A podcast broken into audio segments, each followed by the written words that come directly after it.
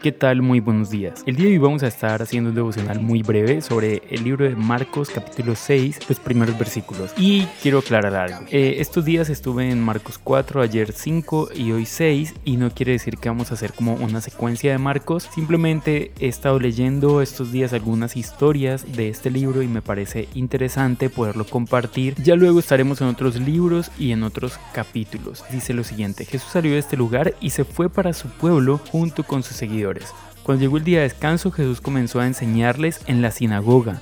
Muchos estaban impresionados por lo que escuchaban y decían, ¿de dónde sacó este hombre todo esto? ¿Cómo pudo conseguir tanta sabiduría? ¿De dónde sacó el poder para hacer los milagros que hace? Y vamos a dejar la lectura hasta aquí. En este momento Jesús está predicando en el pueblo que lo vio nacer.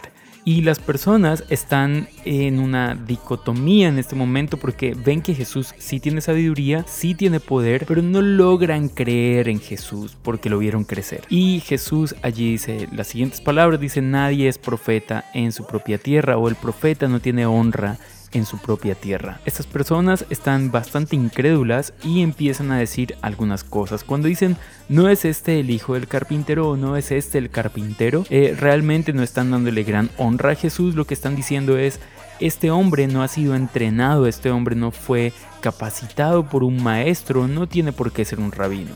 Y cuando dicen no es este el hijo de María, justamente están sacando a relucir un rumor que en la cultura se venía manejando muy fuerte y es que Jesús eh, no era hijo de José, entonces le decían el hijo de María en vez de decirle el hijo de José. Y en la antigüedad se referían a un hombre como hijo de otro hombre. En este caso, los eruditos e historiadores bíblicos dicen que al nombrar a Jesús como hijo de María, lo que están haciendo es desprestigiando la pureza de María en este caso.